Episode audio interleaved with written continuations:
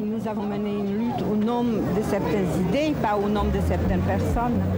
Et je pense que ça, c'est le départ.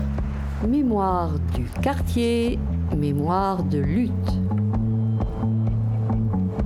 Paris 20e.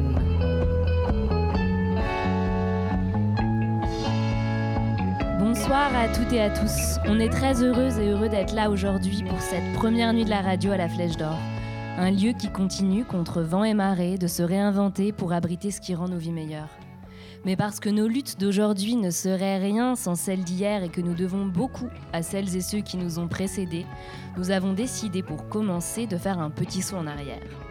Le 20e arrondissement de Paris est un quartier militant, résistant, solidaire. Et avec moi aujourd'hui pour en parler, j'ai Christiane, enseigne enseignante de l'école Vitruve et aujourd'hui en charge des distributions alimentaires à la Flèche d'Or, avec qui on a préparé toute cette émission. Babar, militant historique pour le droit au logement, fondateur du DAL, et Téné, qui a grandi dans le quartier et qui a pris part à l'occupation de la place de la Réunion en 1990. Nous sommes ensemble pendant une heure et quart pour des discussions, des archives et un saut dans le temps.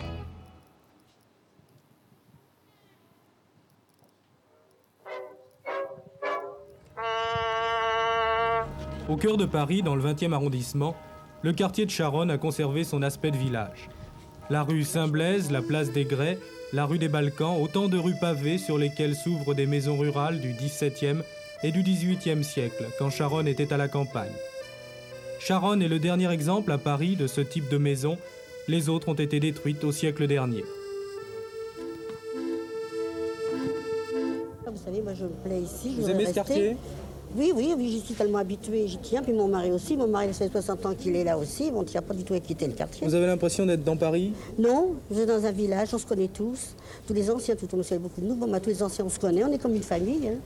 On s'y plaît beaucoup. Moi, je vois bien que rester.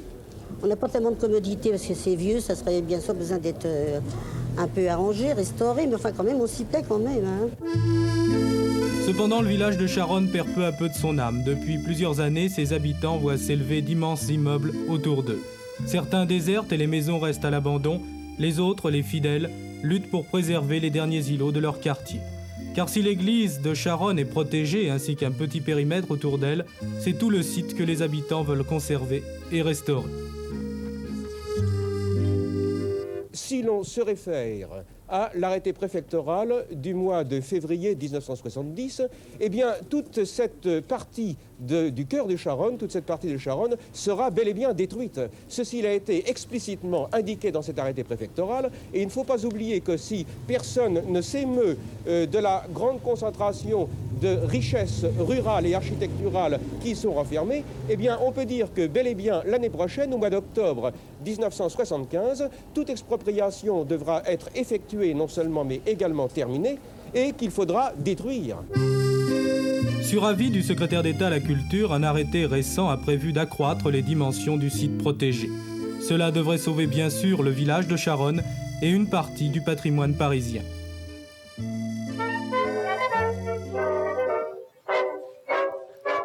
Alors, ce- qu'on vient d'entendre, on a reconnu l'indicatif. hein, c'est une archive d'un reportage de l'ORTF euh, qui a été diffusé dans le Journal de Paris en 1974. Mais donc, à quoi est-ce qu'il ressemblait ce quartier, euh, Christiane? Et qu'est-ce que ça a produit ce changement-là dont nous parle le présentateur? Alors effectivement, c'était un quartier avec des petites maisons, euh, avec des, pas mal d'ateliers, de petites usines. Et puis euh, souvent, j'ai revu un film euh, récemment qui s'appelle Si près, si loin de la place de la Réunion, qui a été euh, produit en, en 76. On voyait beaucoup d'hôtels meublés dans lesquels habitaient pas mal d'ouvriers immigrés, des, hommes, des célibataires, puisque les lois sur le regroupement familial sont arrivées après. Et puis une population vieillissante et euh, des, maisons souvent assez insalubres, avec le- les toilettes dans la cour. euh, et très très peu d'éléments de confort, pour ne pas dire euh, souvent insalubres. hein. Donc très vite, il y, avait des problèmes qui étaient certains hein, ici. hein. Et alors, t'es né, euh, donc du coup, tu étais enfant. Quels sont tes souvenirs d'enfant du quartier? À quoi ça ressemblait? Où est-ce que tu jouais? Est-ce que tu as des souvenirs comme ça précis? Bah, j'ai joué au parc. Il y avait un parc euh, juste euh, en face euh, du 67 rue des Vignoles avec mes petits frères et mes petites sœurs. Bah, c'était un très beau quartier. C'était un quartier social. Il y avait beaucoup d'entraide. Et même à l'école, quand on allait, on avait des difficultés. Nous, on n'avait pas de petit déjeuner. Et bah, à l'école, ils nous essayaient de nous en trouver. Et après, on a connu mon père, il a connu Babar. C'est lui qui nous a fait, qui a fait beaucoup d'aide. Qui nous a, on a dormi dehors. On était dans des hôtels, mais il s'est beaucoup battu pour nous. S'il n'était pas là, je ne sais pas si mes parents ils auront réussi à avoir un logement social. Et c'était très dur. Parce que ma mère, elle était toute seule, elle ne comprenait pas le français. Mon père, il était parti en vacances au Mali. Et quand il a appris, il l'a vu à la télé. C'était la première fois qu'au Mali, ils ont vu qu'on mettait des gens dehors à la rue avec des enfants. Ils avaient du mal à y croire. C'est quand ils ont vu, ils ont cru. Et euh, c'était très dur pour nous parce que ma mère, elle avait sept enfants et mon père, elle avait deux femmes. Et la deuxième femme, elle avait deux enfants. On était dans un trois pièces, mais un trois pièces tout petit. Et euh, ça veut dire chaque femme dormait avec ses, ses enfants. Ça veut dire que ma mère a dormi avec ses sept enfants et la deuxième femme a dormi avec ses deux enfants. Et il n'y avait pas de, il y avait pas de, il y avait pas de toilettes. Les toilettes, ils étaient dans le palier. Et c'était des moments très difficiles parce que c'était des moments trop trop durs parce que on savait pas que on allait trouver quelque chose un jour. Parce que ma, mère, elle travaillait pas, elle s'occupait de mes petits frères et mes petites sœurs. Et s'il n'y avait pas eu, avait pas eu le grand débat du 67 avec tout le monde, tous- les gens du quartier, les instituteurs, les amis d'enfants qu'on était avec eux à l'école, s'ils n'étaient pas là, bah, c'était très dur pour nous. Alors ça, cette question-là euh, du 67, on va y revenir effectivement après, hein, et, et toute cette question de la solidarité et de la façon dont le quartier euh, s'organisait aussi autour, bah, avant tout, des, besoins des habitants. Euh, on va y revenir ensuite, et ce qui va tisser le fil de, bah, de toute cette émission, ça va vraiment être beau de vous entendre autour de ça. Mais pour commencer, euh, peut-être revenir aussi sur les paroles des jeunes habitants de ce quartier-là et écouter ce qu'ils en disaient euh, dans un extrait d'une émission de L'Oreille en coin sur France Inter. On les écoute.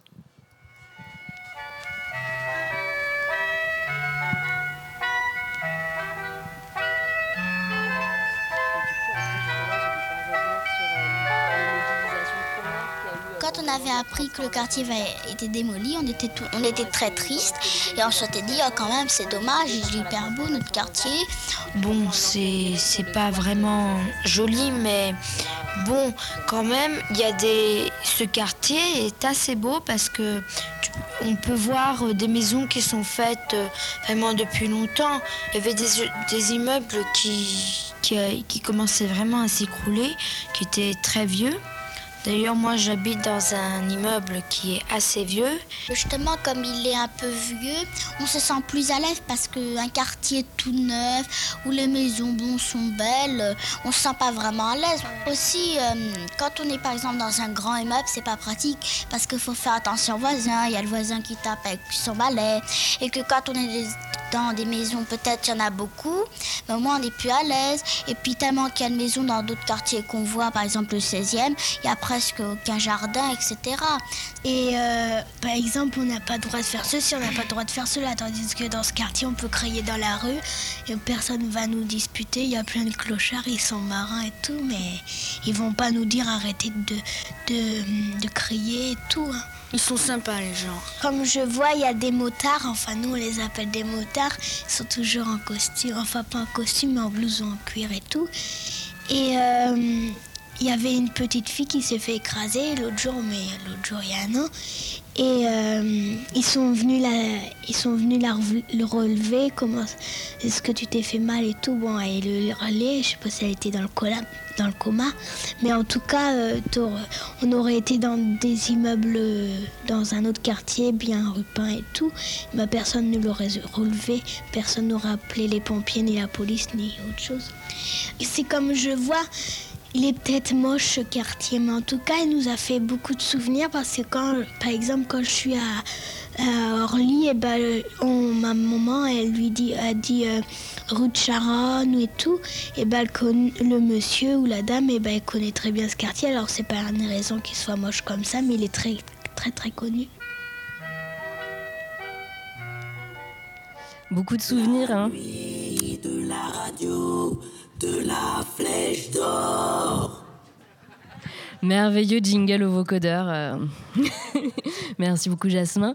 Du coup, on disait beaucoup de souvenirs, hein, beaucoup de souvenirs autour de ce quartier-là. Euh, et donc effectivement, une des premières luttes historiques, euh, enfin pas une des premières parce que sinon on va pas faire, on va, pas refaire toute l'histoire euh, du Paris 20e. On va revenir jusqu'à la Commune au moins, mais une, en tout cas une des luttes de ces 30 dernières années, ça a été notamment la mobilisation lorsque le quartier s'est transformé et qui est passé de cet habitat villageois à une ZAC et à la construction des tours Saint-Blaise. Alors est-ce que vous pouvez un petit peu m'expliquer ce qui s'est passé à ce moment-là? Moi, j'étais pas encore là. Ah. Alors, Donc, Christiane. Euh, c'est Christiane. Euh, oui, il y a eu quand même une, il y a eu une forte mobilisation. Il faut dire que le 20e, il y a un tissu associatif qui est important. Et euh, les gens n'avaient pas du tout envie de quitter, comme on a cette dame tout à l'heure dans cette merveilleuse archive avec l'ancêtre de Stéphane Bern. ils n'avaient pas envie de partir. Et il y a eu des associations, dont une qui s'appelait Un poumon pour Saint-Blaise, qui n'avait pas envie justement d'avoir cette concentration qui est devenue celle du, quartier euh, ici, qui a, le taux d'occupation le, plus important d'Europe. Hein, faut quand même, il faut le dire. Donc on a réussi à réduire euh, les hauteurs sous plafond pour gagner finalement un étage euh, dans les tours, etc. Euh, donc il y, a eu une, forte mobilisation du côté du, quartier Réunion aussi. Il y avait Idée Réunion, il y a eu plusieurs euh, associations qui, se sont, ou qui ont permis la mobilisation des habitants, avec quelques, quelques réussites quand même, puisqu'on a euh, justement dans le quartier Réunion, on garde cet habitat qui est quand même beaucoup plus convivial, euh, avec son, marché sur la place, euh, avec euh, des maisons qui restent à hauteur vivable, disons. Hein. Oui, non, moi, je n'ai pas connu en fait l'ancien quartier Saint-Blaise, en fait. Hein. Mmh. Mais c'était des ateliers avec quelques maisons, tout ça, ouais. Et ça a été construit dans la fin des années 70. Hein. Si tu vois, je vois un peu la date de construction des immeubles parce que 70-80, oui, selon les. Voilà, au suivant les, les pâtés de maison, quoi, enfin, les groupes d'immeubles, les ensembles. Parce que je vois avec les locataires aujourd'hui, tu avec ces immeubles qui sont, qui sont récents, mais en réalité qui sont pas très, très bien construits, et dans lesquels les locataires ont des difficultés. Tu vois, il y a des trucs, des, des débordements, des, colonnes d'évacuation qui sont mal foutues, des fuites, etc. Pourtant, ça n'a pas l'air, mais bon, voilà. Donc, du coup, euh, on est, je vois à peu près la période où ça s'est construit. Puis après, il y a eu la, la grande, euh, ce que Chirac a appelé la reconquête de l'Est parisien. Alors, ils ne se payaient pas de mots, hein. au moins ils étaient, ils étaient, ils étaient clairs. C'est-à-dire, ben, nous, euh, les Bourges, on va vous dégager de l'Est de Paris, c'est ça. Et donc, 86, voilà et avec la loi Méhaignerie qui désingue les, droits des locataires. Et puis, euh, il met en avant, comment il dit aux banques, allez-y, prêtez du fric euh, aux marchands de biens, aux spéculateurs. Voilà, c'est ça. Ce qui est, intéressant, c'est pour euh, revenir vers la commune, c'est que a, le baron Haussmann a, fait la même chose. Le baron Haussmann a, euh, voulu euh, justement créer des belles avenues, euh, créer un, Paris beaucoup plus bourgeois et a, évacué, a, exproprié toute une population des arrondissements du centre pour en faire, pour faire des belles avenues, des beaux immeubles. Quand on parle d'immeubles haussmanniens, c'est tout dire. Hein. Alors, je ne sais pas si, sous Haussmann, ils utilisaient déjà ce, mode de lutte, hein, mais un, des, modes d'action qui est toujours d'ailleurs assez efficace contre les questions euh, de logement, c'est le squat. Euh, et en 1983, il y avait notamment un squat au 116 rue des Pyrénées où il se passait beaucoup de choses. Alors, est-ce que vous pouvez un petit peu nous en parler? Alors, moi, c'est là que je suis arrivé dans le quartier, en fait le 1er janvier 1983, un petit peu avant, parce qu'il a fallu quand même préparer euh, l'installation, quoi.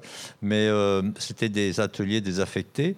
Et donc, euh, avec une bande de, des amis, quoi, je veux dire, comme, comme vous, on s'est dit, tiens, allez, on va aller, on va aller occuper un. Il y avait un mouvement fort à l'époque de squat qui s'appelait les occupants rénovateurs. Et donc, euh, leur idée, c'était de dire, dans, un, justement, dans cette euh, période où il y avait euh, beaucoup d'immeubles vides, appartenant, enfin bref, il y avait une situation d'urbanisme qui, laissait énormément d'immeubles vides. Et donc, ils occupaient des immeubles, surtout dans le 19e, et ils avaient créé un mouvement qui s'appelait les occupants rénovateurs. Et donc, voilà, et bon, nous, on était une petite branche, si vous voulez, de cette sensibilité-là, et on avait occupé cette usine pour en faire une maison de quartier un peu comme ici, quoi, si vous voulez. Et donc, on avait filé ça au. on avait dit, euh, bon, on habitait à quelques-uns, c'est une poignée, quoi, une petite dizaine. Et on, avait, on avait organisé les espaces pour les artistes, euh, pour les associations du quartier. Euh, voilà, donc, et on leur disait, la règle, c'est que tu fais quelque chose pour le quartier. Donc euh, toi, tu fais de la peinture, bah, tu fais un atelier de peinture au moins une fois par semaine. Toi, tu fais du patin à roulette, et ben, tu fais de, la danse sur patin à roulette, tu fais un atelier de danse, etc. etc. Donc c'était la règle, ce qui fait qu'automatiquement, en quelques semaines, bah, il y a une dynamique qui s'est créée. Puis il y avait une association euh, qui s'appelait En sortant de l'école, qui était organisée par euh, des, enseignants de Vitruve, je crois c'est ça, et puis des parents d'élèves, et où ils, venaient réparer les vélos. Hein, voilà. Donc vous voyez, on n'a pas. Enfin, ce qu'on faisait il y a 40 ans, euh, on le refait encore aujourd'hui. Enfin, je veux dire, bon, c'est comme ça, quoi. Et puis il y a 50 ans, ça doit être la même. Hein. À partir du moment où on s'intéresse à ce qui se passe autour de nous, c'est-à-dire qu'on sort de, son petit monde, quoi. Et, et puis de, de son petit cercle de copains et de copines.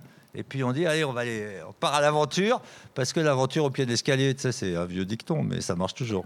Alors, je sais pas si du coup, tu es né en 83, euh, tu étais déjà né? Oui, tu, mais alors je sais pas du coup si tu as des souvenirs du squat, euh, du, euh, donc celui-là c'est le squat du 116 rue des Pyrénées, mais ce qui est merveilleux c'est que Christiane a retrouvé une archive d'une cassette qu'elle avait enregistrée où des enfants de l'école interrogent les squatteurs et donc on écoute tout de suite ce qu'ils avaient à nous en dire. Les squatteurs, c'est des gens qui, euh, qui occupent des maisons qui sont abandonnées depuis des années et qui ne servent à rien et ils les occupent parce qu'ils n'ont pas de logement et pas de lieu pour faire leurs activités euh, d'association. Quelle euh, activité avez-vous dans le squat? Il y avait une association pour les handicapés aussi. Il y avait des gens qui faisaient de la bande dessinée, il y avait des peintres, des musiciens, des cours de danse, des cours de danse africaine, de percussion. Il y avait beaucoup de choses, beaucoup d'activités. Il y avait une table de ping-pong. Beaucoup de choses. Comment gagnez-vous votre vie? Alors, euh, c'est assez euh, divers. Il y a des gens qui font. Euh, il y a des gens qui sont au chômage. Il y a des gens qui travaillent sur des chantiers de, pour construire des maisons, des choses comme ça. Il y a des gens euh, qui, qui travaillaient dans le squat, qui, étaient salariés de leurs associations. Par exemple, euh, l'association qui s'occupait des handicapés avait des salariés, l'association Urban Sax avait des salariés. Et tous ces gens-là se retrouvent au chômage maintenant parce qu'ils n'ont plus de locaux pour exercer leurs activités. Puis, euh, bon, moi je suis comédienne, mais enfin j'ai du mal à gagner ma vie avec ça. Habitez-vous dans le squat? Moi j'y habitais. Mais au 116 rue des Pyrénées, il y avait une majorité d'associations et il y avait, euh, il y avait en moyenne 5 personnes qui y habitaient. Et sinon, ces derniers temps, on était plus nombreux parce qu'il y avait eu un, autre squat qui avait été expulsé au mois d'août. Euh, donc il y avait des gens en plus. Euh, les gens qui y habitaient, on était quand même une quinzaine au moment de l'expulsion, sont tous à la rue et c'est assez difficile pour, pour se loger en ce moment. Et donc oui, on a beaucoup de problèmes.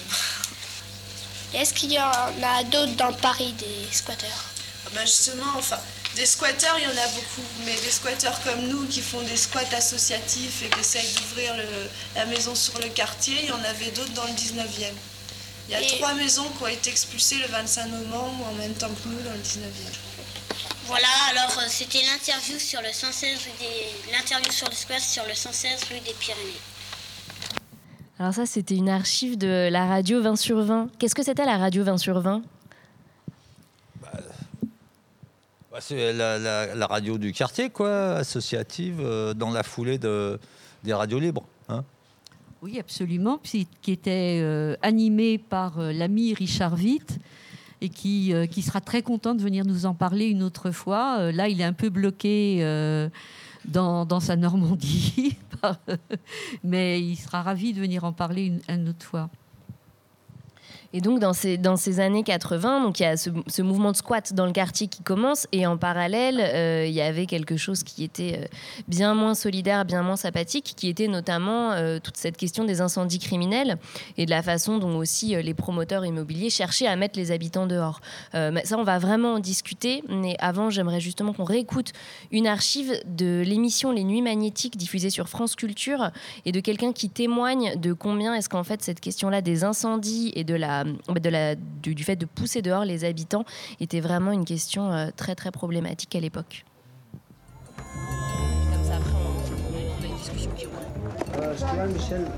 Ce qui s'est passé, c'est que l'affaire a commencé comme ça. Il y a eu toute une série d'incendies euh, criminels et accidentels dus à des, conditions d'habitat dans des immeubles qui étaient presque taxés ou à la limite d'être taxés d'insalubrité. Hein. Donc euh, euh, on, sait qu'il y a des, grosses entreprises immobilières euh, qui ont embauché des vigiles, les faisant travailler au noir pour déloger les gens manu militari. On sait aussi qu'il y a des propriétaires privés qui ont, embauché des commandos, au lieu que ce soit du gardiennage en payant noir, c'est des commandos spécialisés, on les appelle les nervis, pour virer les gens manu militari. Hein. Donc il y a eu aussi des problèmes accidentels. Par exemple, tu branches un 1500 watts 2500 watts sur, sur du 1.5, évidemment ça crame. Hein.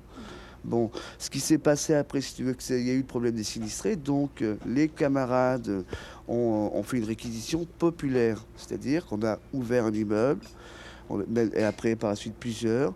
On les a relogés dans l'immédiat. Et après ça, on s'est rendu compte qu'il n'y avait pas que les sinistrés, qu'il y avait un problème de mal logés qui touche euh, aussi bien euh, les discriminations raciales et sociales et euh, bon et les systèmes de précaires, isolés précaires, c'est-à-dire euh, un jeune au chômage qui a plus de thunes pour payer son loyer et ainsi de suite. Alors nous, ce qu'on veut, c'est un relogement immédiat de tous les gens qui sont mal logés, immédiat, et, et on veut en général que ce soit évidemment à long terme, que ce soit définitif et que ce soit dans Paris. Actuellement, il n'est pas possible d'habiter à Paris parce que Chirac veut qu'il euh, n'y ait que des, professions libérales. Euh, bon, c'est simple, c'est si on veut habiter à Paris, maintenant, il faut gagner 15 000 francs minimum et au-delà, évidemment. Il veut faire une ville propre. Il veut une ville d'artistes, d'échanges, de, choses comme ça. Hein. les gens qui travaillent, il n'en veut plus, c'est simple. Il veut les mettre dehors. Alors là, c'est pas normal parce que Paris, quand même, a une âme. Paris a une, a une belle histoire de travailleurs, de peuple, et ça, il faut le préserver. On veut habiter dans notre quartier. Je vois vraiment pas ce qu'on ferait dans les ghettos. On n'est pas, on n'est pas des parias. Euh, enfin, Paris nous appartient à, nous aussi. Moi, j'y suis née. Il n'y a aucune raison que j'y parte. J'en parte. Pourquoi?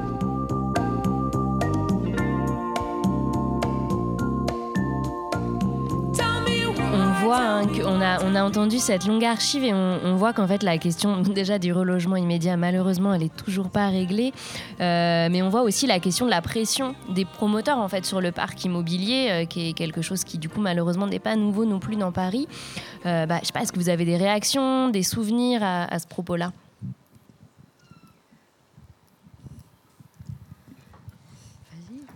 Oui, bah, c'est plein. plein parce que à partir de 86, euh, euh, Chirac euh, lance la reconquête de l'Est parisien, comme je disais tout à l'heure. quoi. Donc il lâche les chiens et, il désingue et il réduit les droits des locataires.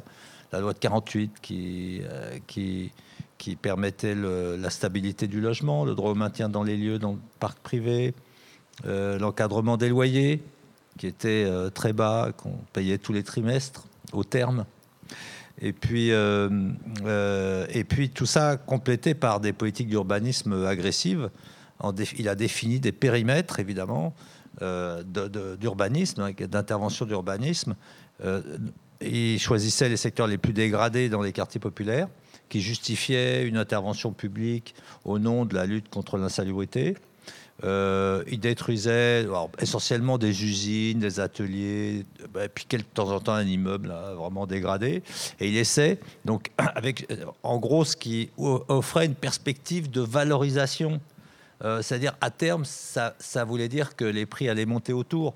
On fait du neuf, on fait un peu de logement social, un peu de logement, accession à la propriété, classe moyenne, un petit peu d'équipement public. Et puis autour, vas-y, des promoteurs, des marchands de biens à fond, ils virent les locataires, ils mettent des sacs de ciment dans les, dans les chiottes entre les étages, tu vois, comme il y avait, ils bousillent, les, boîtes aux lettres sont bousillées, il y a des deals qui s'installent en bas, etc., les lampes, les lampes qui sont plus changées, les papis mamés, ils s'en vont parce qu'ils ont peur, quoi. Et c'est comme ça que euh, ça a été un peu tout ce boulot qui a été fait dans les années, la deuxième moitié des années 80, où les prix ont grimpé comme ça à toute berzingue, et le quartier Réunion, euh, il y avait une ZAC dans le quartier Réunion, comme tu l'as dit tout à l'heure, euh, un quartier qui est un ancien quartier de maraîchers en fait. Hein. donc toutes ces impasses là qu'il y a, rue des Vignoles, tout ça, euh, rue des Haies, c'est, euh, c'était les, comment on appelle ça, les, enfin les, les les, les, les, les maraîchages, oui. Ouais, c'était, c'était les champs, quoi. Mmh. C'est les champs. Et donc là, ils ont gardé quand même un peu le tracé. Parce que comme tu l'as dit, il y a eu une mobilisation pour défendre un peu l'image du quartier, tout ça. Bon, euh, alors les prix ont grimpé euh, jusque dans le début des années 90, puis il y a eu une crise immobilière au moment de la guerre du Golfe. Les prix se sont effondrés parce que c'était complètement artificiel. Et voilà, enfin, c'est les cycles spéculatifs, mais tout ça n'a pas freiné en réalité les ardeurs. Euh, les ardeurs en matière d'urbanisme qui, qui se traduisent en réalité et qui ont été copiées dans toute la France. Hein je peux vous dire que ce modèle-là, l'intervention euh, de, l'urbanisme public des mairies, euh, qu'elle soit de gauche, de droite, tout ce qu'on voudra, ça a pour conséquence et pour objectif de changer les populations, de dégager les, personnes indésirables, c'est-à-dire les, pauvres, euh, les familles nombreuses, les migrants, euh, bon bref, tous ceux qui rapportent pas d'argent et qui coûtent cher, et puis qui font pas, enfin, et qui votent pas du bon côté, et donc on les dégage à coup d'opérations d'urbanisme. C'est de l'épuration sociale, hein, c'est rien d'autre que ça. Hein, c'est les politiques d'urbanisme en France, c'est vraiment ça, et ça fait monter les prix. Et il y en a qui mettre plein les poches chaque année, toujours plus. Voilà. J'ai résumé. hein, bon. D'un autre côté, il y, a des, il y a des secteurs qui sont prévus pour faire des, des ghettos sociaux comme il y a pu y avoir du, du côté justement de Saint-Blaise, où on a fait euh, ces, ces, immeubles, où on a entassé les gens, euh, où on a créé euh, des immeubles où il y avait que des familles nombreuses, par exemple, avec des mères isolées. Et, donc des, des, nids à problèmes futurs on le voit euh, dans les écoles, c'est euh, de, certains quartiers, c'est compliqué. Parce qu'effectivement, on va avoir euh, des, familles qui ont déjà des problèmes. Alors, d'un autre côté, justement, on avait, les, récits de ces, de ces personnes âgées qui nous disaient des petites mamies qui partaient au marché et puis, euh, elles, rentraient, elles et elles trouvaient leur porte défoncée. Et on leur faisait peur pour qu'ils partent. Parce qu'effectivement, comme tu le disais, ils avaient des droits, ils avaient euh, un, bail, ils avaient, euh, c'était garanti par les, les loyers de 48 qui étaient très bas avec d'un autre côté le problème que ces immeubles n'étaient pas du tout entretenus et que donc c'était nous, on le voyait au niveau de l'école, euh, des enfants qui étaient malades tout l'hiver parce que c'était mal chauffé, c'était pas isolé, il y avait de l'humidité. Les enfants, euh, et je pense que tu es né, tu as, tu as, toi, tu as connu avant d'arriver dans le quartier, avant d'arriver au 67. Euh, tu, as, tu as connu aussi des, immeubles insalubres Et c'est un peu pour ça que tu es arrivé euh, dans le quartier. C'est ça, effectivement. On était dans un. C'était un grand studio, on va dire. On était dans un grand studio et euh, c'était insalubre, les toilettes, euh, ça bloquait tout le temps, il y avait de l'eau qui coulait partout. Et un jour, ben, en se réveillant, ben, le toit il est tombé. Et quand le toit il est tombé, bah, mon père il a dit faut qu'il trouve une solution, il ne peut pas laisser sa famille dedans. Et c'est là qu'il a commencé à chercher et c'est là qu'il nous a trouvé le 67. le squat. Parce que donc peut-être ce, squat, on va revenir sur son ouverture, c'est que en, à l'automne 86, il y a un incendie euh, d'un hôtel meublé Place de la Réunion et là, vous décidez d'ouvrir un squat. Mais alors comment est-ce que ça s'est passé, l'ouverture de ce 67 Moi, je... ouais, vas-y. Bah, effectivement, il y avait cet hôtel meublé. On, on- on tourne autour de la place de la Réunion. hein, parce que place de la Réunion, il y a, euh, il y a le 67, donc, qui s'appelle 67 rue des Vignoles, mais en fait qui donne sur la place de la Réunion. Il y avait cet hôtel meublé. Il y a l'école. euh, L'hôtel il est situé au 62. Dans- Et il est juste à, à- à droite, c'est le bâtiment qui est un petit peu dans une cour, là, à droite du tabac, du café euh, tabac. Je sais pas, c'est plus un tabac maintenant. Si, c'est encore un... Non, c'est plus un tabac. non, non, c'est plus un Bon, tabac. bref, là, entre, eux, on va dire, ah oui, à l'époque, c'était euh, comment un, un truc de, de- C'est pas un restaurant? Ouais, c'était un- c'est le tabac, quoi. Tu vois, en face de la Ouais. pharmacie, Ouais, c'était le tabac. ouais, c'était le tabac, oui. et, et voilà, Et bon, y a- c'est là que ça a brûlé. Oui. Donc le Oui. 62, euh, place la Réunion, a brûlé.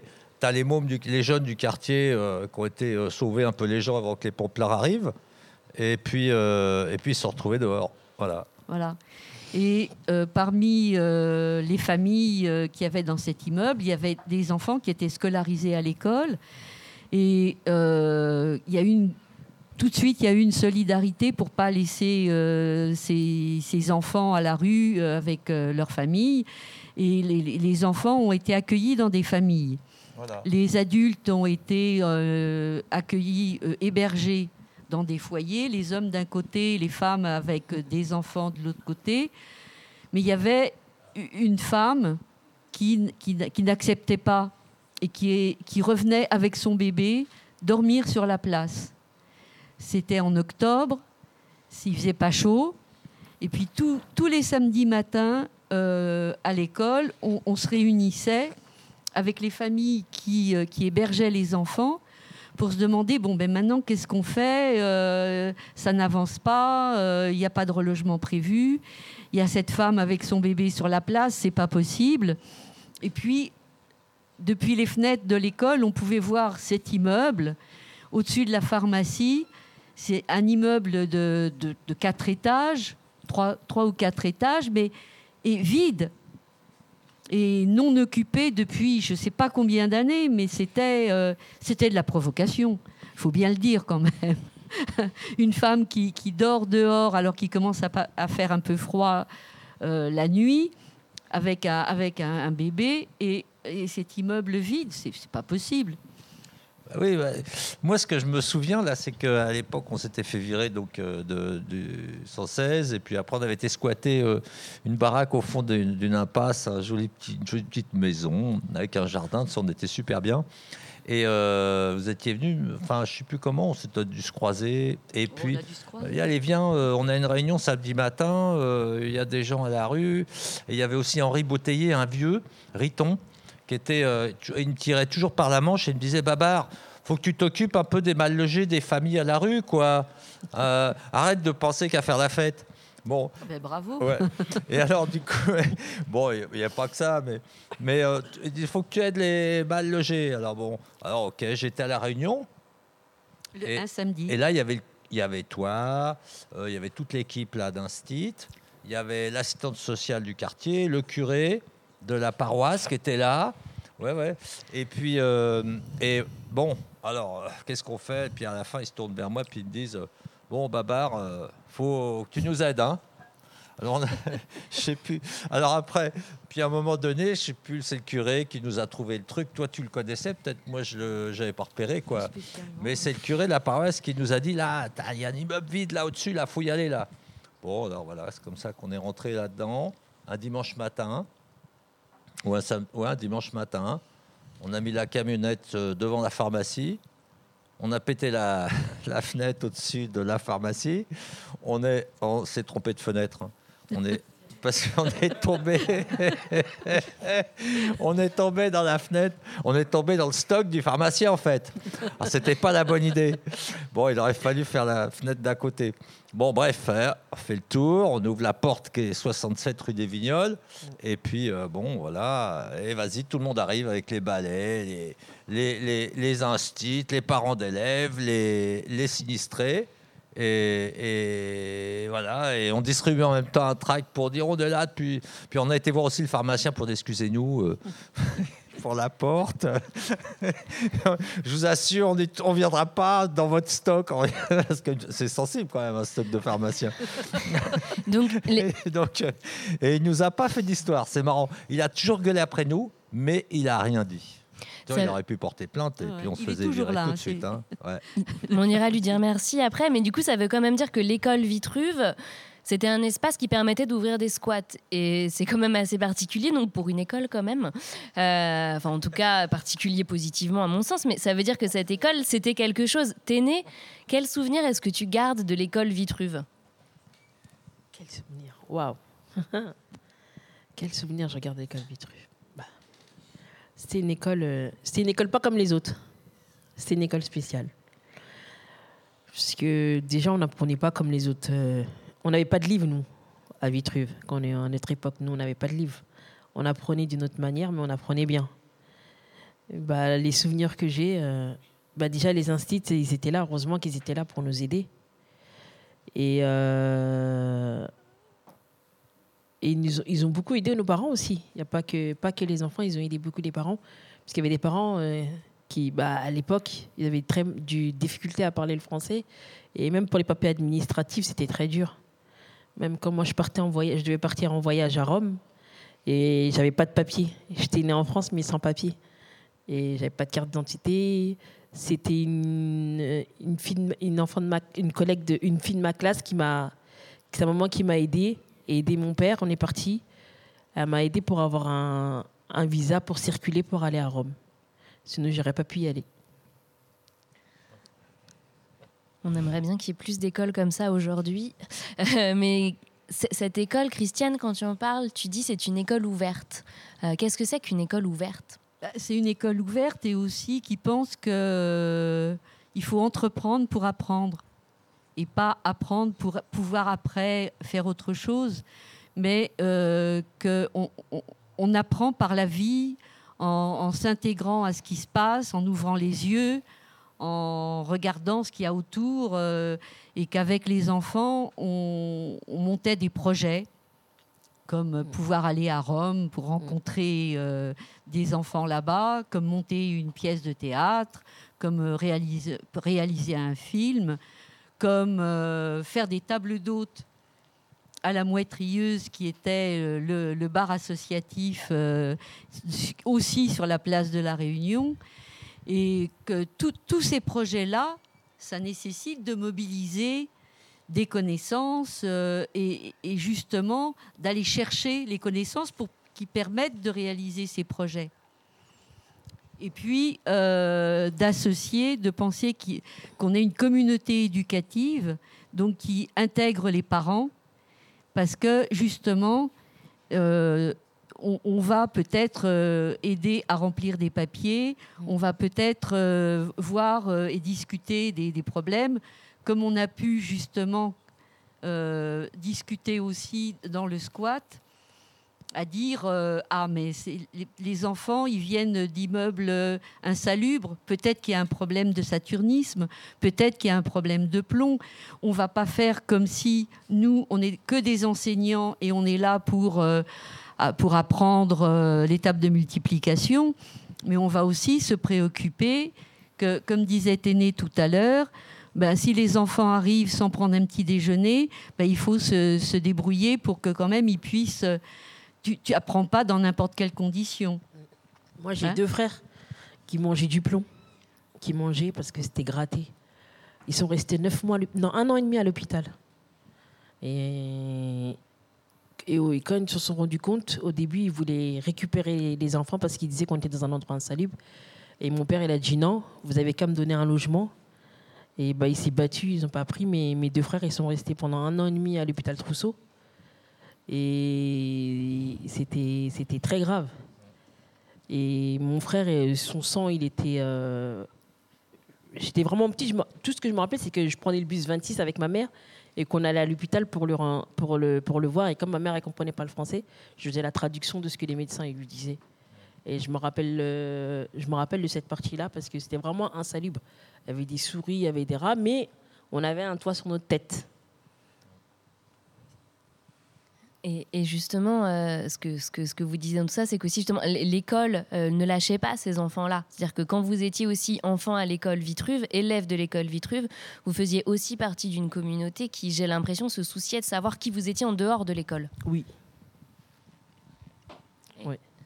Est-ce que vous avez des souvenirs de choses que vous faisiez ensemble en dehors de l'école? Des souvenirs Non.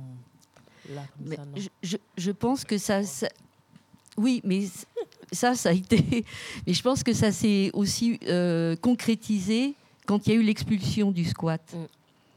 Alors, je ne sais pas si on, va en parler maintenant. Si... si, on va, on va y venir parce que donc justement là, on est dans ce moment où notamment euh, Téné, c'est ce que tu disais, toi, avec ta famille, euh, tu as été vivre dans ce squat-là. c'est ça pour faire le lien. Juste pour faire le lien, parce qu'il y avait des familles sinistrées de l'hôtel du 62 Place de la Réunion. Et donc on a rempli, euh, le jour même, quoi, ça s'est rempli. Le soir, il y avait des, du monde qui faisait la queue mm. pour avoir un logement. Ah, il y a un squat, c'est ouvert, on a appris. Et là, tu avais plein de familles qui étaient euh, à la rue, quoi. Euh, qui étaient en gros les éjectés des, politiques d'urbanisme de la mairie de Paris, qui viraient les habitants d'hôtels meublés, parce que les hôtels meublés, c'était ce qu'on appelait les garnis, et euh, qui avait été progressivement en fait euh, habité par les familles euh, qui venaient, qui s'étaient constituées avec la politique de regroupement familial. Donc il y avait des familles qui migrantes, tu les hommes ils travaillaient et ils avaient fait venir leur famille eh ben, dans la pio, les vas-y. Bon, et donc et puis on avait le quartier Réunion était bourré, plein de familles qui vivaient dans des taudis, des pioles, des logements d'une pièce et tout, comme le, comme le tien. Mm. Et donc ton père, il est venu mm. le, ce jour-là. Ouais. Je sais pas comment il a eu le tuyau, mais il est venu ce jour-là et ping, coup de pot, tu vois, il était là au bon moment. Mm. Et donc il y a eu un, petit, un petit appart, pas un gros truc, mais bon, un petit appart. Et donc, euh, voilà. Si, si. Mais alors du coup, effectivement, on va y venir à la question euh, de, la fin de ces années euh, heureuses, parce que ça a quand même l'air d'être quelque chose qui se passe de, avec de l'ordre d'une émulation. Et euh, moi, Christiane, tu m'as raconté que notamment une des choses que vous faisiez, c'était un carnaval. avec les enfants et on a justement une archive de cette fameuse radio 20 sur 20 qui nous raconte ça.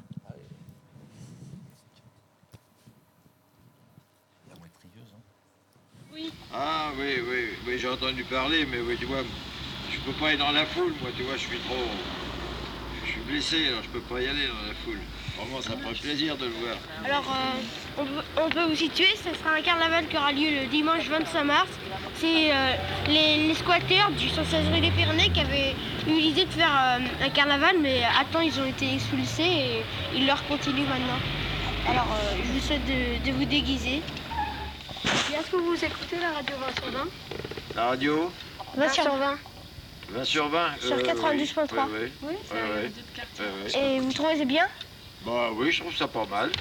Et vous écoutez le mardi de 10h30 à 11h30 Ah non. L'émission de l'école Vitruve Ah non, ça j'écoute pas. Vous devriez écouter. Bah oui, c'est possible parce que... C'est les enfants de Vitruve, là, au ah, croisement, oui, oui. qui le faisaient. Oui, bah moi, tu vois, je suis un enfant du quartier, mais j'étais à l'ICEPS. Ah bon ah. Bon bah, merci quand même. Hein. Merci beaucoup. Il revient à ma mémoire des souvenirs familiers. Il revient à ma mémoire des souvenirs familiers. Il revient à ma mémoire des souvenirs familiers. Je ma blouse noire lorsque j'étais écolier. Sur le chemin de l'école, je chantais à pleine voix des romances sans parole, vieilles chansons d'autrefois. Douce France, cher pays de mon enfance, bercé de tant je t'ai gardé dans mon cœur. Mon village, au clocher, aux maisons sages, où les enfants de mon âge ont partagé mon bonheur. Oui, je t'aime, et je te donne ce poème.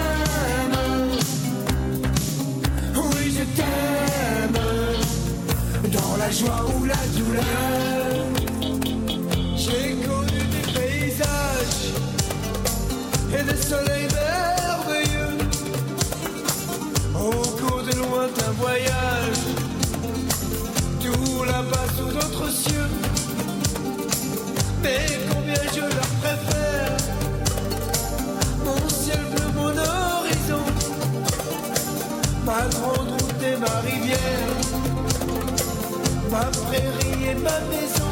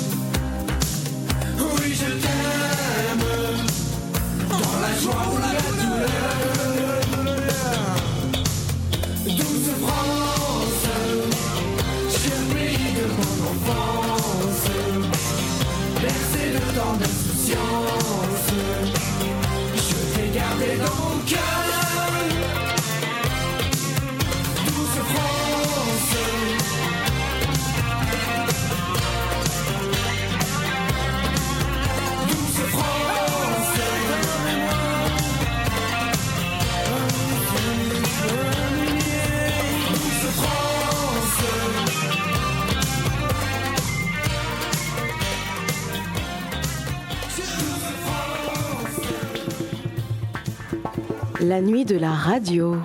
Oui, vous écoutez la nuit de la radio à la Flèche d'Or. Le 20 mars, de 18h à 1h du matin. 7 heures de programmation Made in le 20e. Débat, lecture, performance et musique live. Une première nuit de la radio qui s'annonce politique, solidaire, musicale, drôle, littéraire et coquine. Le samedi 20 mars, de 18h à 1h du matin.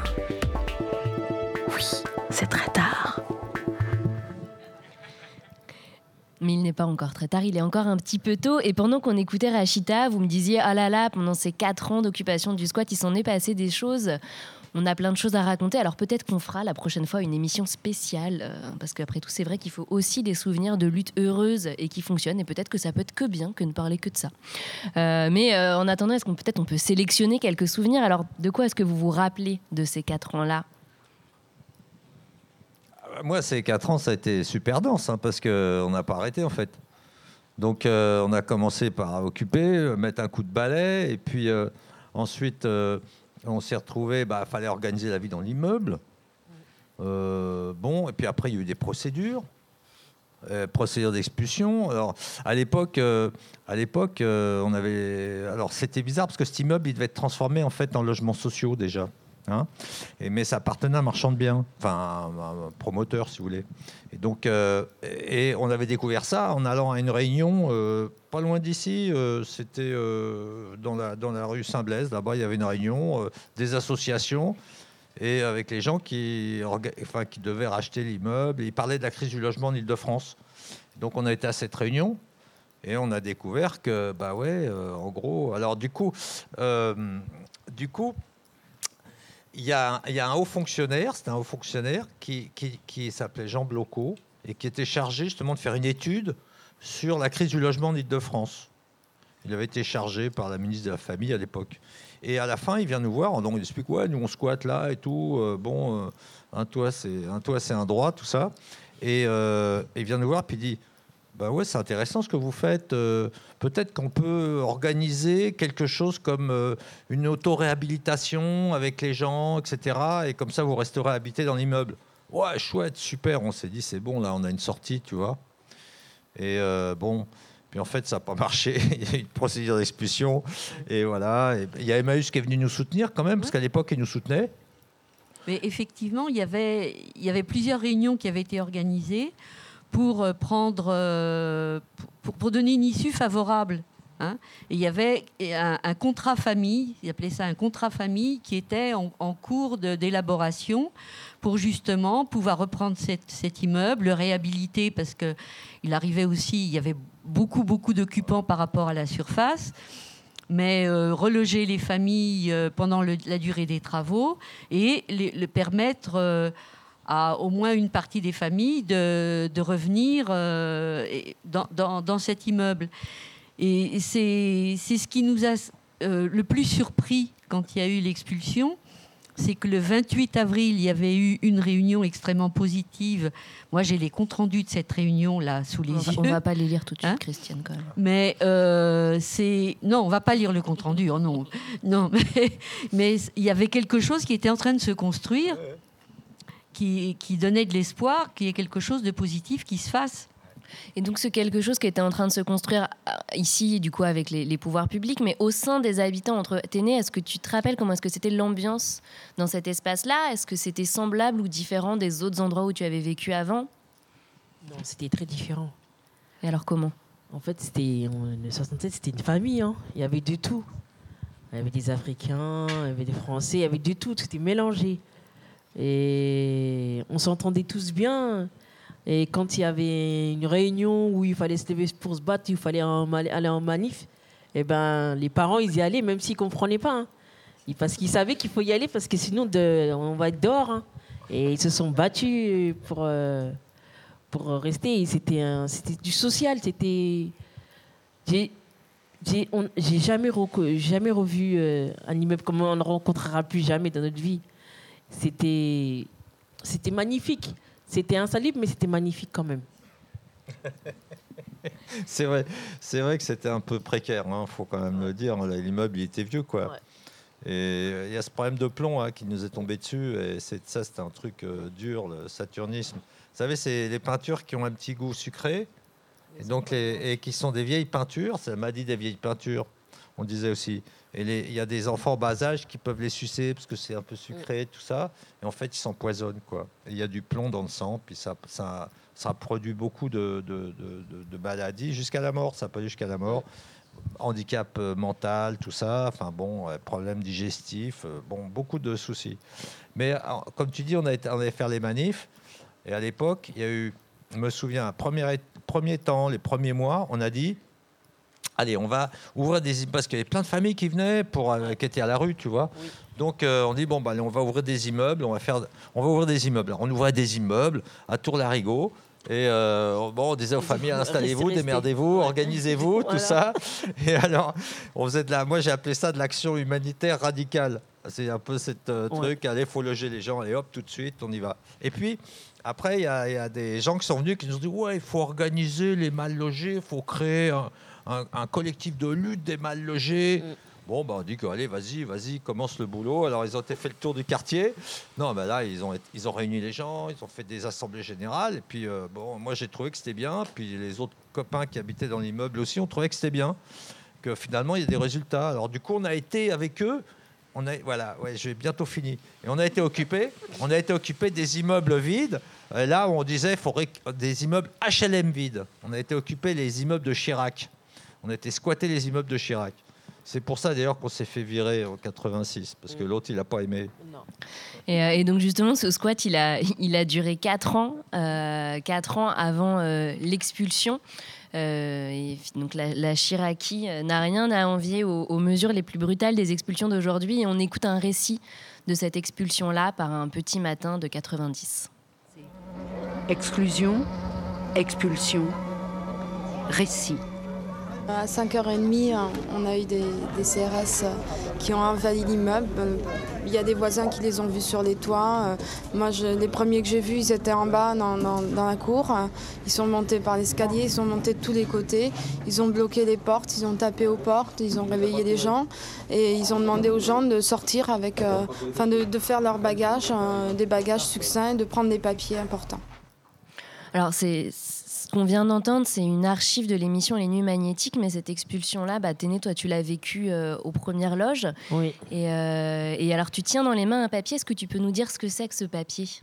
Bah, c'est quand on nous a expliqué ce que j'ai raconté à Christiane, à Christine.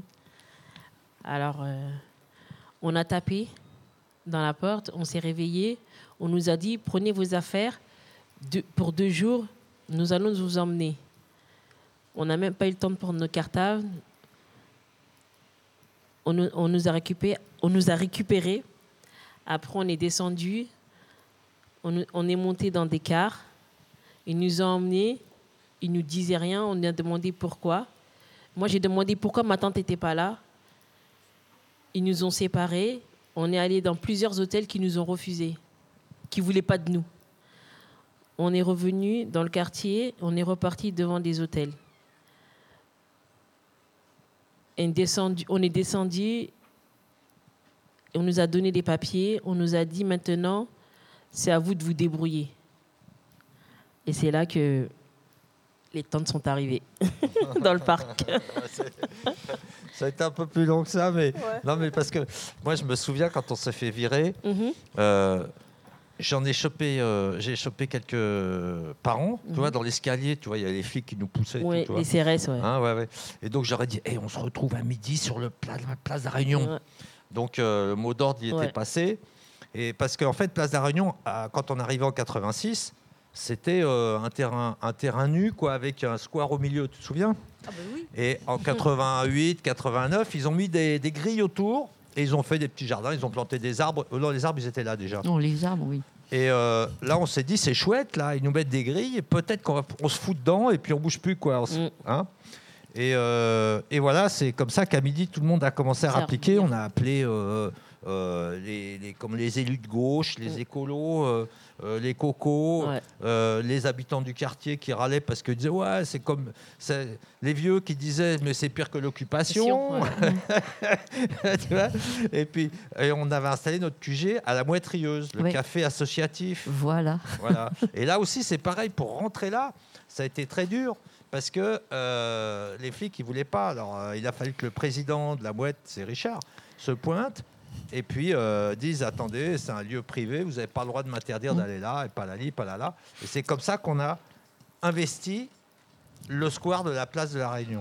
Mais il faut dire aussi que le quartier était entièrement bouclé.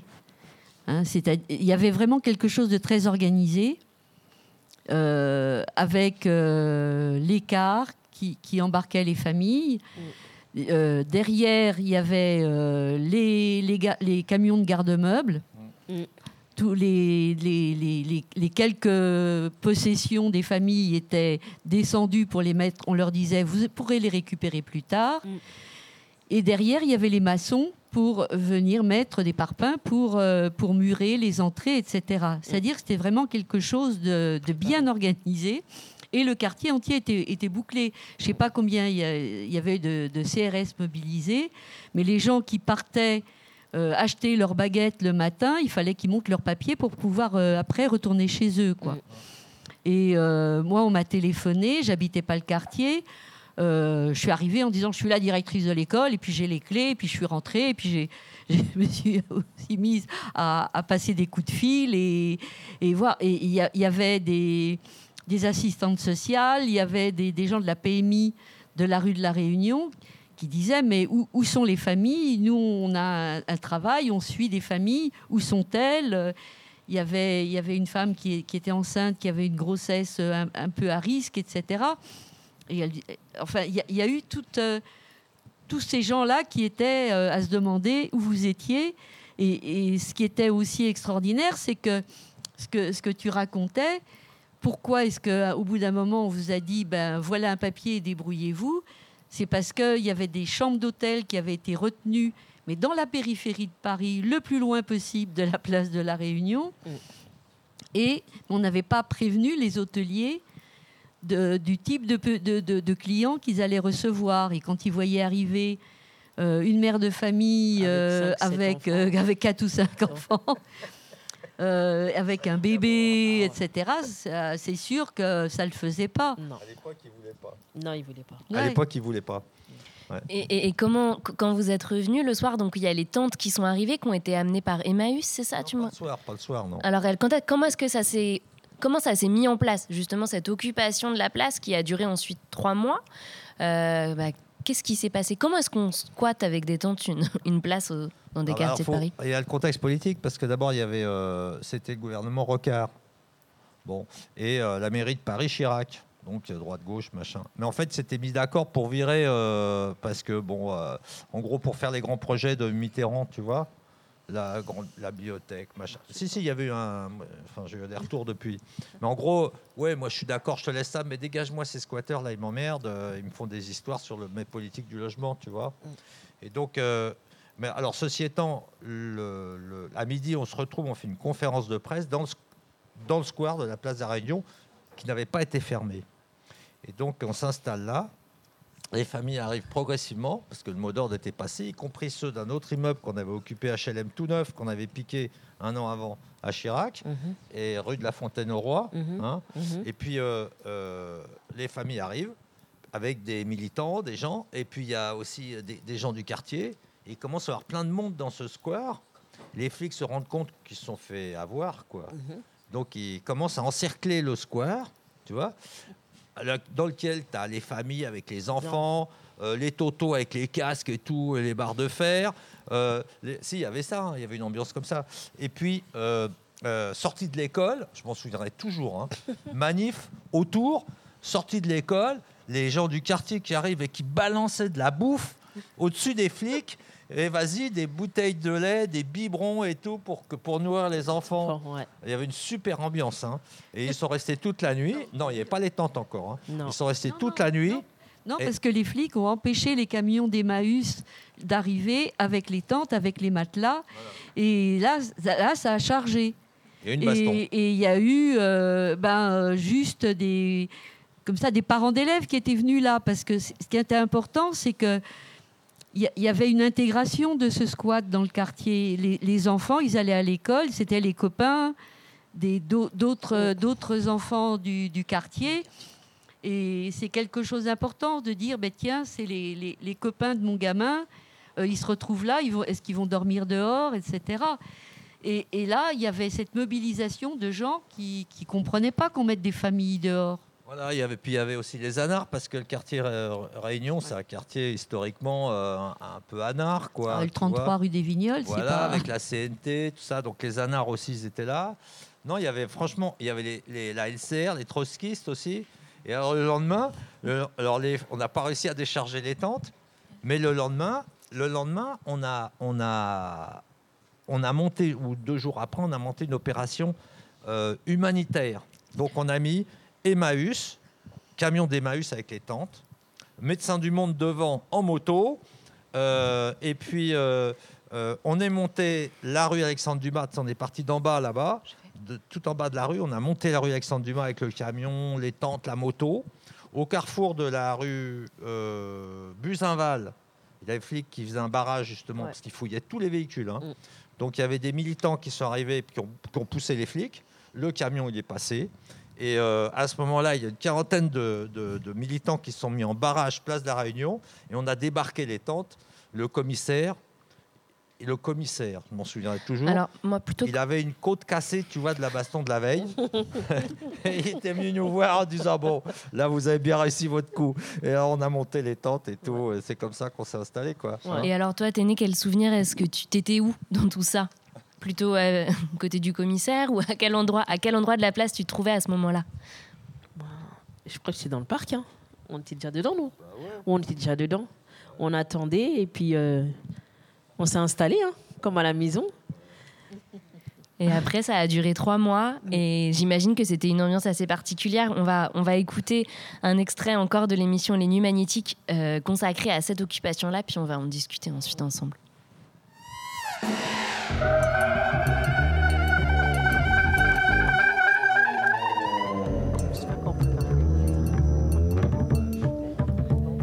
Paris 20e, place de la Réunion, 10 mai 1990, 16h30. Debout par. Ah, tu peux parler Debout. comme ça. Tu dis voilà, ils m'ont mis dehors. euh, avec mon maison. père, maman, on n'a pas quelque chose à dormir, on dort dans la rue. Tu le parles Vous avez combien d'enfants C'est 6. Hein? Ouais, mais... Et donc, donc vous logez ici, vous habitez ici sur la place maintenant Moi, mais je suis à la place. oui. Oh. Là avec tout le monde, comme les camarades qui sont là. Tout ça. Tout ce qu'ils ont été expliqués, on est là, tous ensemble. Alors, Vous partagez une tente avec d'autres familles? Oui, ouais, mais nous, de toute façon, c'est une, c'est une association, c'est le comité de mal logés. Alors, tout ce qu'il y a là, ça appartient au comité de mal logés. Ben, on est obligé de ranger les choses. Comment on peut en sortir Oui, ce fameux comité des mal logés dont on parlait déjà tout à l'heure, hein, il me semble. Et, euh, mais t'es né, euh, tu commençais à nous raconter un petit peu avant l'archive comment est-ce que c'était. Tu nous disais que toi, tu étais déjà là et que tu as commencé l'occupation. Quel souvenir est-ce que tu gardes de cette occupation-là? Le souvenir que je garde, c'était que c'était une grande famille. On était à plusieurs familles dans une tente. Et, et qu'on s'entraidait et que même pour préparer à manger, ils avaient amené des bonbonnes de gaz. Et les mamans, bah, tour de rôle, elles préparaient à manger à plusieurs. Et donc le matin, tu repartais à l'école Et ça se passait comment, comment Vous en discutiez en classe? Ouais, les, surtout les camarades de classe, ils posaient beaucoup de questions. Comment vous faites pour dormir? Euh, Vous êtes avec qui? Vous n'avez pas peur? Et toi, tu répondais quoi? Euh, Je me rappelle même. À l'époque, euh, bah, à l'époque pour moi, euh, ça m'avait même pas choqué en fait. C'était pour moi, c'était normal. Pour nous, c'était pour les autres que c'était choquant, mais pour nous, euh, on vivait comme tout le monde quoi. Et est-ce que tu avais quand même l'impression d'accomplir quelque chose Ou parce que j'imagine que ça faisait, ça faisait du grabuge sur la place, qu'il devait y avoir les militants, la presse qui venait aussi? Oui, il y avait les militants, il y avait la presse, il y avait, euh, il y avait du monde, mais euh, c'était, je sais pas comment vous expliquer, mais euh, heureusement que Babar il était là. Si si si si si si si si si si si si si. C'est, je peux pas, je peux même pas, je peux même pas expliquer parce qu'en fait ça, ça fait tellement longtemps que c'est des gros souvenirs qui remontent. Mais c'était dur quand même parce que à, à l'école, on avait des difficultés quand même. C'était quelque chose qui nous avait, c'est quelque chose qui nous a marqué à vie. Et Christiane, vous en parliez, oui, à l'école? Ah ben, c'est sûr, parce qu'il y y a tout de suite une solidarité qui s'est organisée. Euh, effectivement, ils avaient été virés euh, du 67. Euh, Il n'y avait, il y avait pas de vêtements. Non. Vous aviez emporté juste de, un petit sac et puis c'était tout. Donc il fallait fournir des vêtements, il, fallait euh, s'installer. euh, Il y a des enfants qui ont proposé de faire, de- de- d'amener des jouets, Mm. De faire une sorte de ludothèque. euh, et puis euh, il y avait des familles qui, euh, qui avaient proposé d'ouvrir le- leur appartement chez eux. C'est-à-dire si vous avez envie laver. de venir Ouais. prendre une douche, ouais, je me rappelle. ouais. euh, voilà, il y avait une- comme ça une possibilité de venir chez un tel, chez un tel, euh, ça, prendre une douche. euh, ou parfois de prendre les, les- les enfants en week-end ou le, pour- ou le mercredi.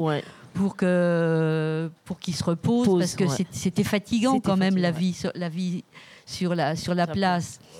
Et puis il y avait il y avait de la poussière, c'était euh, c'était du sable Mm. par terre puisque c'était un c'était un petit square, un, petit jardin Mm.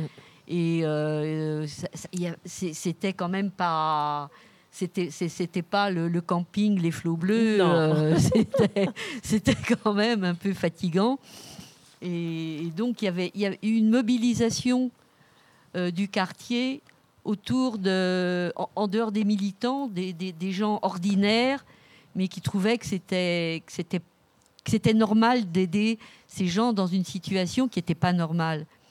Et, donc, il y a, eu plein d'initiatives comme ça. Ce que Téné racontait tout à l'heure sur, les, papiers pour qu'elle puisse participer au voyage qu'on avait préparé, qui était un échange avec une classe à Rome, eh ben, ça s'est fait pour Téné, ça s'est fait pour, un- pour d'autres enfants qui devaient partir euh, en classe verte. Hein, ton frère Demba, il devait Ouais. partir en classe verte. Bon, il fallait lui faire un- un- un- une valise, Une valise, euh, avec euh, des vêtements, tout ça, pour qu'il puisse passer euh, 15 jours euh, en, en- en dehors du quartier. Et ça, ça a été des, des, des tas, c'est des, des micros, des micro-solidarités. On ne pourrait pas en faire la liste de tout, mais c'était quelque chose d'extrêmement important parce que c'est ce qui a permis aussi que, ce, que, que cette occupation de la place, elle dure et que ce soit pas dramatique, euh, que ça se passe finalement assez bien, même si c'était crevant, même si euh, voilà. Et je crois qu'il y a un, un- un ou deux endroits, en tout cas, qui jouent un rôle important dans la joie euh, de ce moment-là. C'était les endroits où on mangeait, hein, parce que finalement, c'est toujours bien de manger. La moitrieuse et le ramasse-miettes. Euh, quel souvenir est-ce que vous gardez de ces endroits-là? Je sais pas, Téné, tout à l'heure, on en discutait un peu euh, hors antenne. Moi, je me rappelle. du- Moi, je me rappelle pas du ramasse mais je me rappelle juste de- du restaurant d'Hélène. c'est ça. C'est ça Ah, c'est ramasse-miettes. Voilà. ramasse-miettes, Bah, Je me rappelais juste du restaurant d'Hélène, ouais, que c'est- c'était. Bah, elle habitait dans l'immeuble aussi. Bah, bien sûr. Bah voilà, non, mais parce qu'avec les souvenirs, ça faisait longtemps. Et, il était au troisième, là. Ah, bah voilà, je m'en souviens plus qu'elle était au troisième, l'autre. Et qu'est-ce qu'il avait de particulier, ce restaurant? Bah, on payait ce qu'on pouvait, en fait. Il n'y avait pas de prix fixe. C'était un peu l'ancêtre des, re- des repas solidaires euh, de la Flèche d'Or, l'idée de faire une cantine à prix libre. La suite des marmites d'Eugène Varlin, pour en revenir à la commune. c'est ça. Et des réquisitions, euh, des réquisitions euh, de la commune aussi. hein. Moi, je pense que quand même sur cette place de la Réunion, euh, il y a un moment Mm. où, euh, on a, quand on a monté les tentes, Oui. il y a eu une discussion Mm. en- entre les militants et les militantes. Mhm. C'était euh, est-ce qu'on reste place de la Réunion Oui, voilà, ouais. ou est-ce qu'on va, On va. euh, squatter Ouais, c'est vrai. Bon. C'est vrai. Et donc, il y a une discussion. Parce que moi, au départ, ils étaient venus pour me foutre un peu de la Ouais. pim, tu vois. Et puis, euh, bon, ça s'est calmé. Et donc, c'est les familles, on a dit, on réunit les familles. Ouais, on leur pose la Et question. on demande aux familles ce Ouais, qu'elles veulent. C'est vrai. Donc, on a fait une AG à la CNT, chez les Anards. Et donc, euh, et là, les, les bon, a- alors qu'est-ce que vous voulez? Est-ce que vous voulez aller resquatter? Ou est-ce que vous voulez lutter pour avoir un HLM Un HLM. Et ils ont dit, on reste, on va avoir un HLM. Donc, on est resté six mois. Ouais. Pas trois mois. C'est trois six mois, c'est six mois, c'est Ah, ça c'est six mois. Ouais. Mai, Nous, on juin, juillet, août, septembre. Je me rappelle, ouais. C'était Et en été, ouais. octobre, on, est, on a démonté en octobre. Ouais. Et vous avez bah, fini par jusqu'au gagner. dernier, quoi, jusqu'au dernier Mais nous, relogement. on a été les derniers à être relogés. hein. Ah ouais, c'est vrai. Bah oui, c'est nous les derniers. Parce que mon père, il travaillait pas. Et Où c'est que vous êtes relogé alors? Dans le 17e, à Paris. À Paris. Oh, les Ouais. chanceux. Ah, les chanceux. Ouais, ils nous ont donné un 6 pièces. Ah ouais, génial. Donc vous avez gagné. Bah, tout le monde a été relogé au fil des mois. et voilà, comme tu dis, il n'y avait plus grand monde à la fin, mais on est resté Oui. jusqu'à la fin. Bah, Il y a eu une négociation qui a été ouverte aussi euh, euh, à l'époque. Euh, Donc c'est Rocard qui a dit il faut un médiateur. Il a nommé un médiateur et puis euh, le médiateur il a réuni les, il a réuni des associations, Emmaüs, tout ça. Et puis à un moment donné, ils ont- il a dit bon bah maintenant il faut qu'on voit euh, ceux qui les expulser. Donc allez hop, on a été en Ouais. délégation là-bas. Et on a discuté, comme ça, bon. et- un jour, ils nous ont dit, bon, bah ça y est, on a des solutions de relogement pour tout le Tout monde. le monde, ouais. Mais il y avait des conditions. hein. Bah, alors, nous, on n'a pas trop aimé parce que Ouais. je me souviens, tu vois, la pilule était un peu amère parce que, en gros, ils avaient tout décidé euh, dans notre dos, quoi. Mm. Tu vois. Et donc, euh, bon, euh, mais bon, mais ça a été des relogements, mais il y en a qu'on a refusé. Oui. Euh, C'était où au Franc-Moisin, là-bas, il y avait à euh, à côté, un quartier vraiment pourri de Ouais, logements des- sociaux. C'était du préfat. hein. Il y avait beaucoup de banlieues. C'était du préfat très dégradé, enfin qu'ils ont détruit depuis. Et donc ils voulaient coller des familles. On Mm. Ouais. avait dit non, Non. nanani, nanana, on avait soutenu. Non, il y a eu quand même des épisodes. hein. Mm. Puis les enfants qui sont partis en vacances aussi, il y avait eu. Il y a eu un plan vacances. hein, euh. Non, ça a été un drôle de moment. Et, et puis euh, il y avait, je me souviendrai toujours, il y avait une affiche. C'était marqué, comment c'était Euh, euh, Non, je me souviens plus, mais c'était lié aux socialistes, un truc lié au racisme aux socialistes, tu vois. Et Mais elle- disait que les socialistes alimentaient le racisme. Déjà. Euh, Mais donc justement, on va, on va écouter, euh, eh ben, on va écouter le, une archive qui raconte cette victoire-là. Euh, et on écoute ça tout de suite. Maintenant, on est arrivé à la fin. Bon, on remercie tout le soutien, quoi. Tout ce qui nous a soutenu depuis au début jusqu'à on est arrivé à la fin. Bon, c'est pour ça qu'on a organisé cette fête-là. Bon, on n'a pas fait notre lutte pour rien, quoi. Ça fait, on va avoir 4 mois on est ici, mais maintenant, comme aujourd'hui, tout le monde est logé. C'est fini. Donc on a fait les fêtes. comme ça vous a fait pour remémorer tout Ça y ça, est. et puis on- Mais pour moi, ça sera plus pareil. Pourquoi? Ça sera plus la même vie. Ah, c'était chouette, hein, n'est-ce pas? Ah, c'était très- Ah, c'était beau, hein. C'était très. C'était une très belle expérience. euh, Bon, on a eu la victoire. On a eu la victoire et j'espère qu'on l'aura encore. Nous avons mené une lutte au nom de certaines idées, pas au nom de certaines personnes. Et je pense que ça, c'est le départ, c'est pas le- la fin. Ça, c'est le départ, c'est pas la fin. Euh, bah, justement, hein, presque 30 ans après, on, on est là ce soir ensemble. Qu'est-ce que ça vous a fait d'évoquer tous ces souvenirs?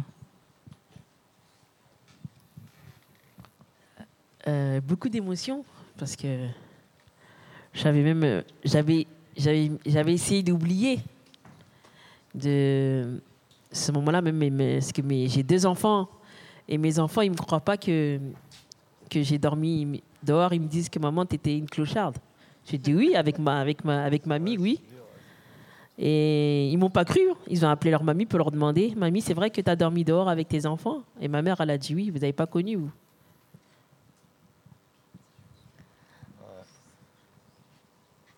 Il y a un film, hein Ouais, Faut que tu regardes ce film comme ça, tu vas voir tes. Ouais, ouais, je vais leur dire ce soir. Je suis pressée Bah de oui. rentrer là pour leur dire. Parce que quand même, eh, c'est clochard. Non, on a dormi dehors, on a lutté. Ouais, on a lutté, tu vois, ouais. c'est le co- il y a un côté un peu euh, quand même, c'est autre chose là. Militante, pas clocharde. Ouais, militante. On a lutté, on a gagné. Euh, non, moi, ça me fait plaisir de reparler de tout ça, de te voir. Hein, t'es né. Alors, Ouais. c'est la grande surprise. Hein.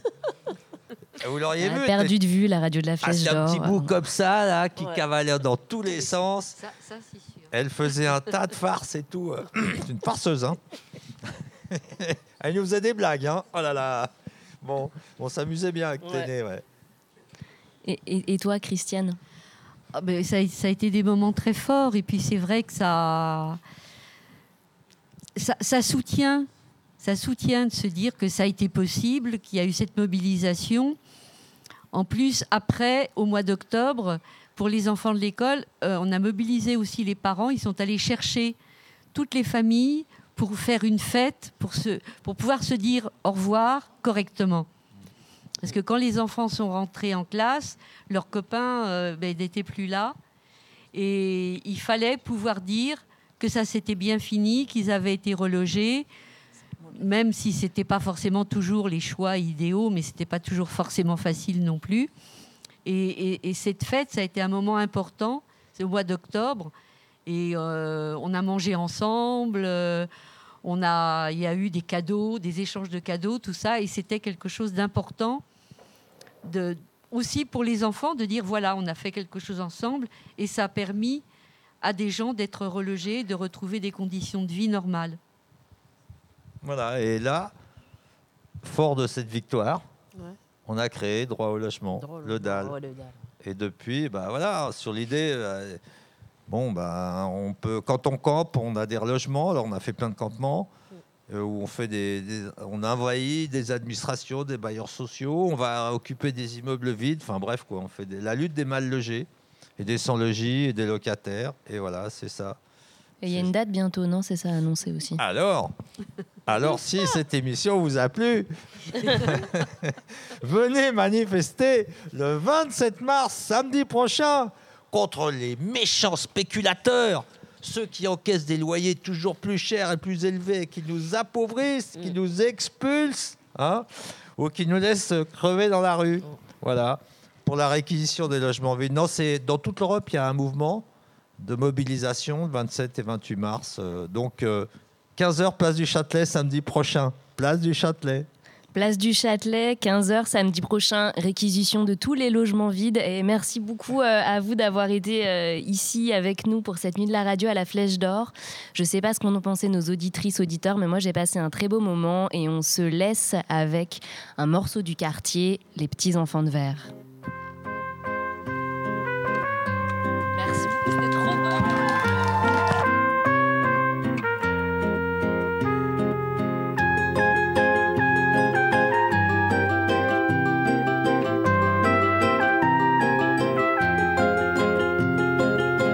Pas que sur terre les petits enfants de verre, y a aussi des fois les petits enfants de bois, les petits qu'on attache au pied de leurs tâches et qui vieilliront bonnet à nos fronts.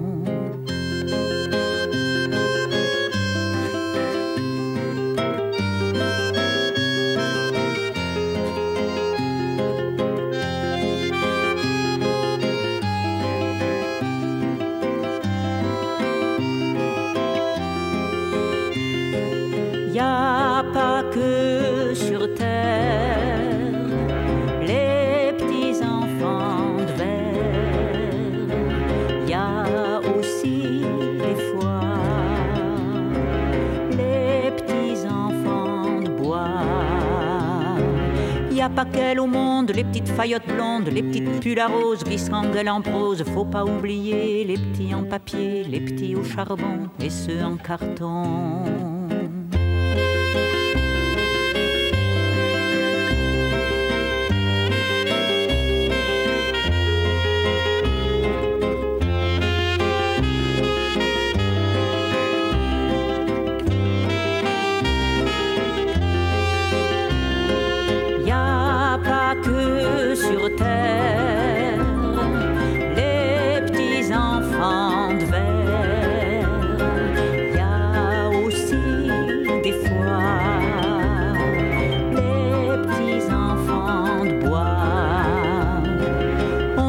Les petits au sang bleu, les petits pulls à chance, trois mois de vacances. Il y a des fois aussi le petit môme tout gris qui fume en cachette, l'avenir qu'il regrette.